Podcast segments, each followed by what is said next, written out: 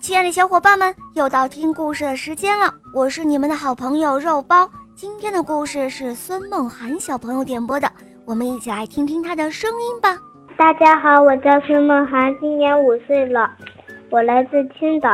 我喜欢《恶魔岛狮毛复仇记》，也喜欢《萌猫森林记》。想点播一个故事，故事的名字叫《国王的黄金木》。好的，小宝贝，那就由我来为你讲这个故事喽。小肉包，谢谢你，你我爱你，么么哒。国王的黄金梦，演播肉包来了。有一天，国王对宰相说：“让他传达他的旨意，让百姓不要再种庄稼，让他们都去淘金。只有黄金才是世界上最宝贵的财富。”而宰相说。这恐怕做不到，因为能够种出庄稼来的土地，不一定能够淘出黄金来。而国王却说：“书上说遍地黄金，黄土变金，这难道会有错吗？”宰相说：“那仅仅是形容，不是真的。”而国王又说：“不是真的，那怎么会有形容呢？你敢蒙骗寡人吗？”宰相说。陛下，臣不敢，只是这一时半会儿说不清楚。国王说：“不用你说清楚，你只要按我的旨意办就行了。”宰相说：“国王陛下，那要是到时候逃不出黄金来怎么办？”国王说：“哼，如果逃不出黄金来，我就会把监狱造得跟国家一样大。”把你们通通都关进去！宰相听了后吓了一跳，他忙说：“陛下，请您收回成命。”为什么？陛下，要是把监狱造得跟国家一样大，陛下您不也就成了囚犯了吗？哼，寡人金口玉言，岂能收回成命？那好吧，臣遵旨就是了。你给我记住。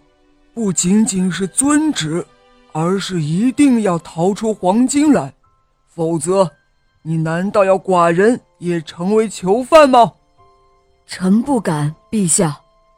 最后，国王的旨意传达到县官那里，县官就不让老百姓种庄稼了，把农田都给毁了，挖成了大坑，在里面找金子。老百姓明知道这样干下去没有结果，便都纷纷起来反抗。县官派来衙役，也是无济于事。这一天，他正愁无法交差，县衙外面来了一位魔法师求见，说他有办法弄到金子。县官听了非常高兴，可是当他看到来人时，就凉了半截。原来。所谓的魔法师是个光屁股的小孩儿。这个小孩说他要拜见宰相，跟县官没有什么好谈的。县官一听，还挺有派头，就只好死马当做活马医，让这小孩去替他交差。没想到听了小孩的主意后，宰相立刻高兴得眉开眼笑，马上带他去见国王了。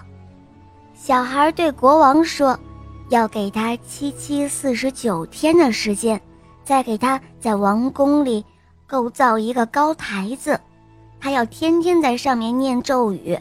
等到时间一到，全国所有植物，如花草树木和庄稼等，将会全部都变成金子的，而且把它们砍伐了，还会重新长出新的来。”国王一听。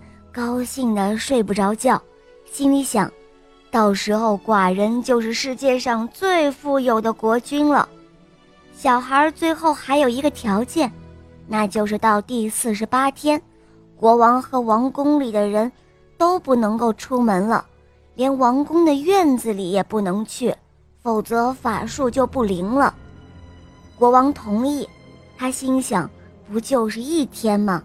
再多几天也没关系，为了得到金子，这样的一点付出又算什么呢？很快，第四十九天就到了。这一天一大早，国王按耐不住，天一亮就出了门。宰相和小男孩早就等在那里了。出现在他面前的是一幅奇异的景象：王宫里的一切，除了建筑，都成了金子的。国王差一点高兴的晕过去。他对小孩说：“你为寡人做了一件大大的好事，寡人应该怎样来赏赐你呢？”小孩说：“哦。”我不要别的，你只要每年都能给我三百六十斤的粮食就可以了。结果国王一听就乐了，哦，什么粮食？哼，那算什么？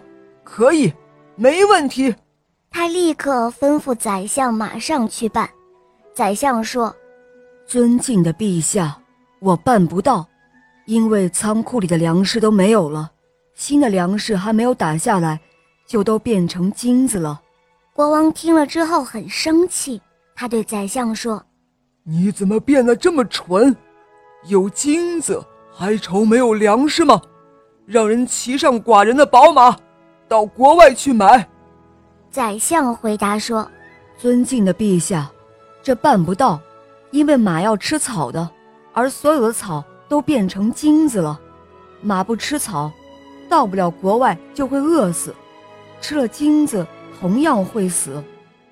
他们正说着，只见宫女们端来了御膳，碗里的蔬菜、水果和馒头也都是金子的。国王一看就傻眼了，他说：“大胆！你们敢让寡人吃这个？”宰相对国王说：“陛下，请恕罪。”臣无能，无法搞来粮食。这时候，国王垂下了头，他说：“哎，寡人明白了，天下最宝贵的财富，不是金子。”于是，国王让魔法师把魔法全部收了回去。于是，小孩将魔法收了回去。其实。这不过是他和宰相给糊涂国王演的双簧戏而已。好了，小伙伴们，今天的故事肉包就讲到这儿了。孙梦涵小朋友点播的故事好听吗？哼，你也可以找肉包来点播故事哦。大家可以通过公众号搜索“肉包来了”，在那儿可以给我留言，也可以通过百度或者喜马拉雅搜索“小肉包童话《恶魔岛狮王复仇记》”。有六十集，非常好听哦，小伙伴们赶快搜索收听吧。